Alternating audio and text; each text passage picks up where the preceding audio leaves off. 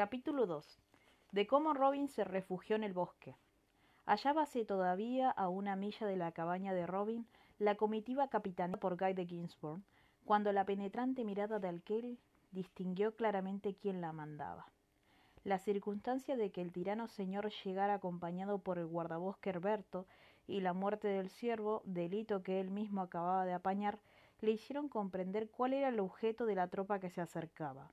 No le cupo lugar a dudas que se trataba de una expedición punitiva que saciaría la sed de odio que contra él alimentaba Ginsburg, con el pretexto del encubrimiento evidente del crimen de Silval.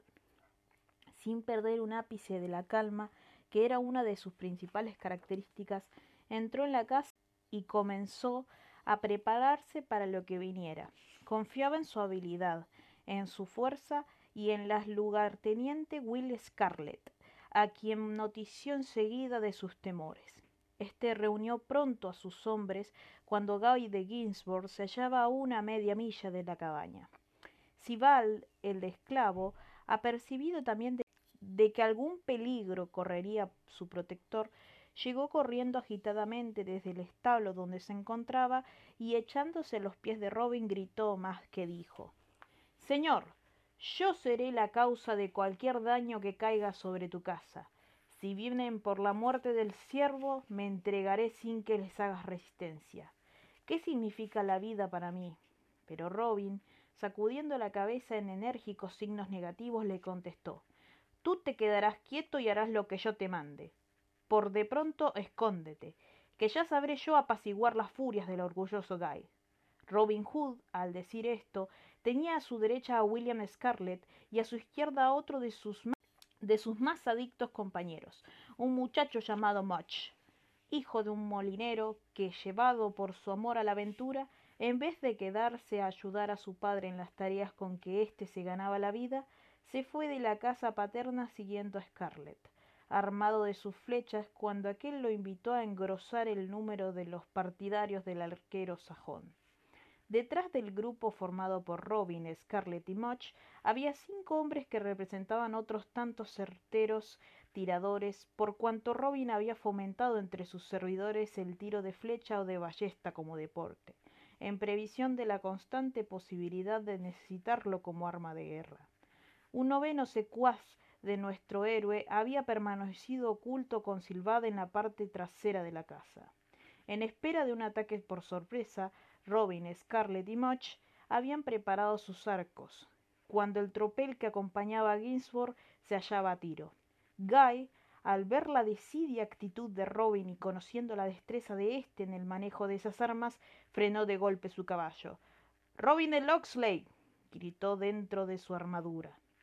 Baja tus armas y ríndete ante mí, mayordomo y vasallo de Reinault, que de mis manos tendrás el merecido castigo. En vez de acatar la perentoria orden, Robin Hood y sus hombres levantaron sus arcos, listos para hacer blanco en el tiránico Guy, que, al unísono con los suyos, se protegió con el escudo al ver la decide actitud del sajón. Esas son palabras demasiado fuertes, mayordomo, dijo Robin con calma. ¿Por qué razón, añadió, debemos entregarnos? Porque tú y tus hombres han dado muerte a un siervo del rey en la selva de Sherwood, y el castigo que te impongo es declararte, Robin de Locksley, desposeído de tus tierras, impedido de usar armas, más la pérdida de tu mano derecha. Sin juicio, mayordomo, sin defensa del acusado juzgáis vosotros y sentenciáis a una persona, dijo Robin sin perder su tranquilidad. No hace falta, tronó impaciente Ginsburg.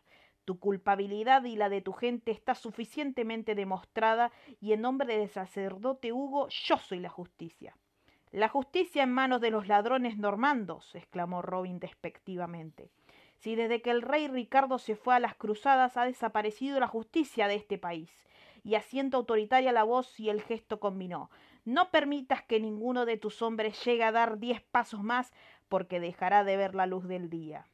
Tratando de que el gesto no fuera advertido por Robin, Guy de Ginsburg llamó por señas a uno de sus hombres. Cuando estuvo a su lado le dijo, disimulando el movimiento de sus labios Aléjate un poco del grupo y dispara una flecha sobre cualquiera de los hombres de Robin a fin de distraer la atención de éste. Quizás así podamos tomar la casa por asalto.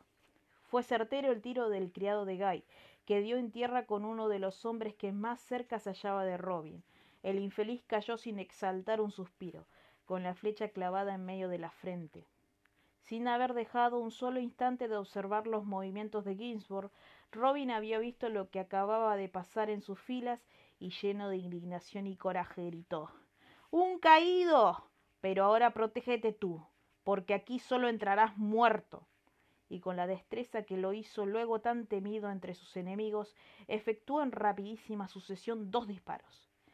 Él dio el primero contra la máscara del propio Guy, con tal violencia que poco faltó para que éste cayera desmontado de su caballo, terminando el segundo con la vida del felón que momentos antes había matado a un hombre suyo. A pesar de la conciencia que tenía Robin de su habilidad en la lucha con arco, a fuer de buen guerrero pensó y así le dijo a Munch, que cerca de él se hallaba que si los hombres de Ginsburg conseguían acercarse demasiado, era un serio peligro para los defensores, debido al mayor número de los atacantes. Somos hombres muertos y llegan a trincherarse detrás de sus caballos, exclamó. Id haciendo más rápido los tiros a medida que se vayan acercando, y tratad de dar la máxima atención a los arcos a fin de penetrar las mallas, ordenó con precisa voz de mando.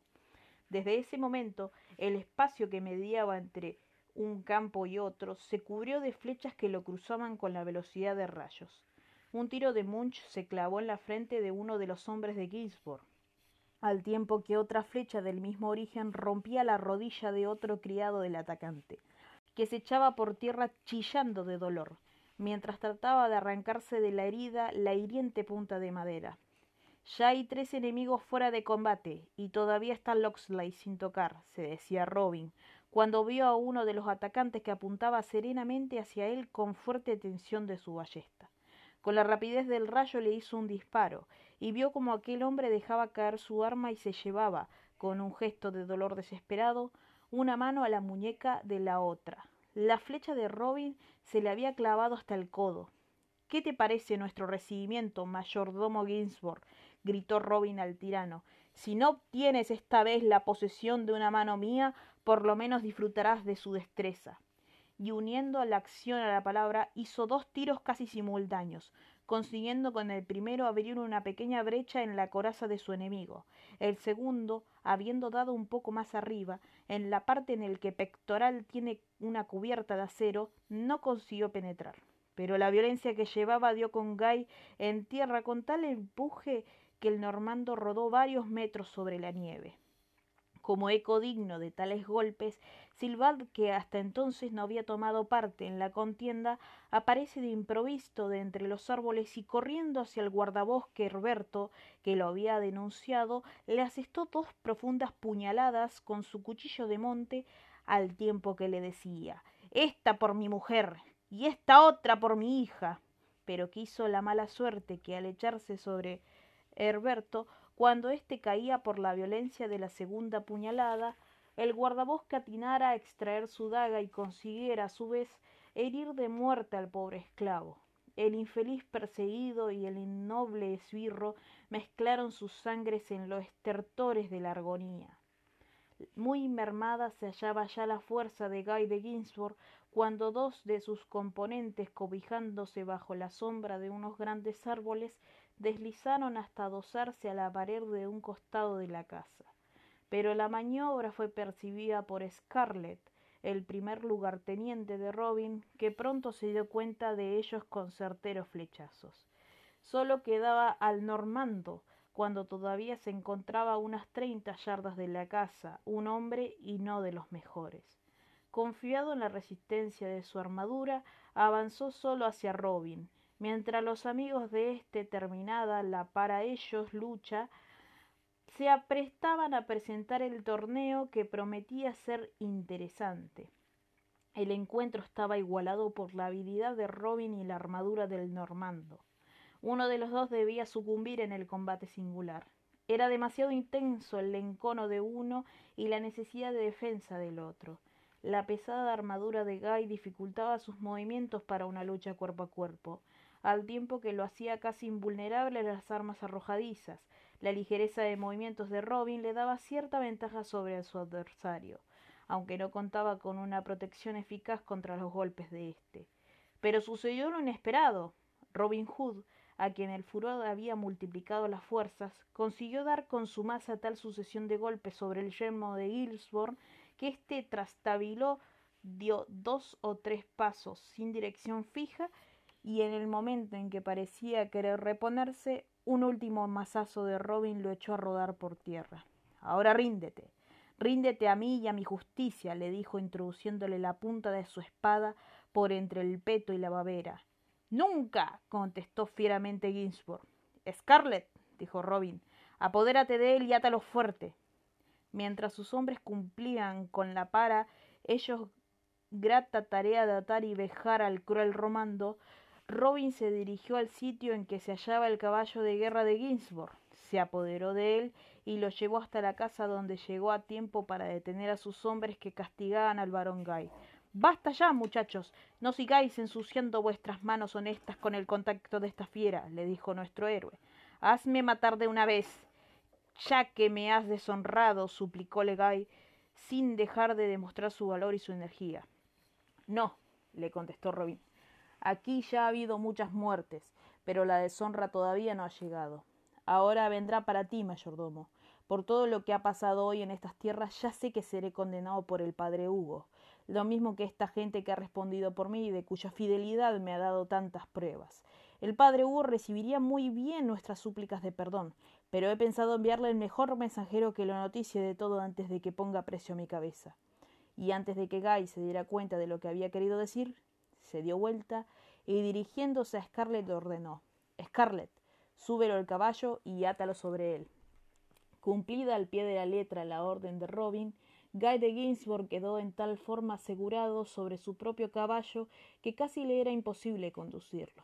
Ahora, mayordomo, le dijo Robin, vete en estas brillantes condiciones a tu casa o a la casa de padre Hugo, que a mí eso no me importa. Pero si ves a ese indigno sacerdote, dile de mi parte que desde este momento puede disponer de estas tierras de Loxley y de la granja, donde podrá ocultar mejor los robos que hoy esconde bajo su cogulla, pero que nos la tendrá a simple título gracioso, pues desde este preciso instante yo le declaro la guerra a él y a ti y a todos los de vuestra ralea, en beneficio de estas honradas gentes, a las que dejan sin hogar, como el pobre Silval, que acaba de perder la vida. Gente honrada, comentó despectivamente Guy de Ginsburg, Sí, honrada y bien honrada. Ya sé que esa es una palabra que ha de enfurecerte, pues la honestidad y tú son incompatibles.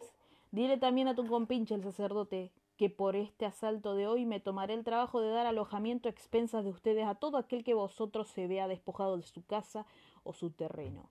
Y dirigiéndose a Scarlett ordenó Scarlett, amigo, ponle una rienda en cada mano y que se vaya dijo haciendo con la propia espada de Guy una seña a éste para que se pusiera en marcha. El caballo arrancó con paso tardo y pasó en la oscuridad entre los hombres de Robin, llevando a la grupa a su dueño enajenado de ira y de vergüenza. Y ahora, dijo Robin, cortando la especie de encanto que se había apoderado de los suyos frente a la caída del tirano, enterremos a estos hermanos que murieron por defendernos y solo a estos, pues a los esbirros de ese perro normando ya vendrán otros a darle sepultura, pues no me cabe duda de que vendrán, a no ser más que a tomar posesión de la granja. Una vez cumplida la penosa tarea de dar cristiana sepultura a los compañeros caídos, reuniéndose todos en el gran salón de la chacra a reponer fuerzas y a oír instrucciones de Robin para la huida que debían emprender. Al amanecer, es seguro que Guy volverá con refuerzos suficientes para apoderarse de nosotros, decía Robin. Y ya sabéis que por este hermoso trabajo de hoy habrá tortura y horca para todos, si es que nos encuentran. Nosotros permaneceremos a tu lado, pase lo que pase, dijo precipitadamente Scarlett, tomando la voz de sus compañeros. Bien, mejor así.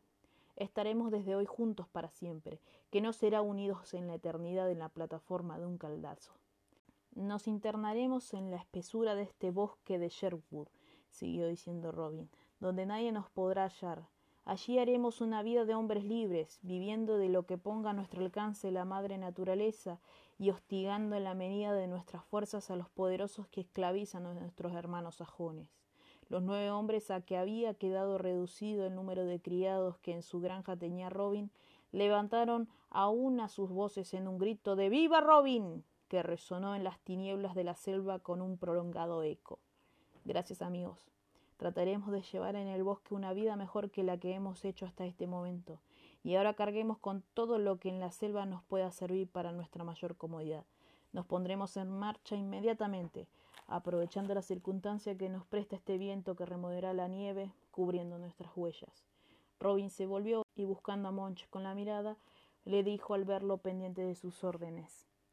Monch, mientras nosotros preparamos la huida, lleva a Walter Wolf el hijo desdichado de Silvad, a casa de tus padres para que viva allí y que sea atendido por mi cuenta. En el molino estorbará un poco y yo pagaré los gastos, pero que sea tratado como un hijo. No había llegado aún la medianoche cuando la chacra de Loxley ya estaba vacía.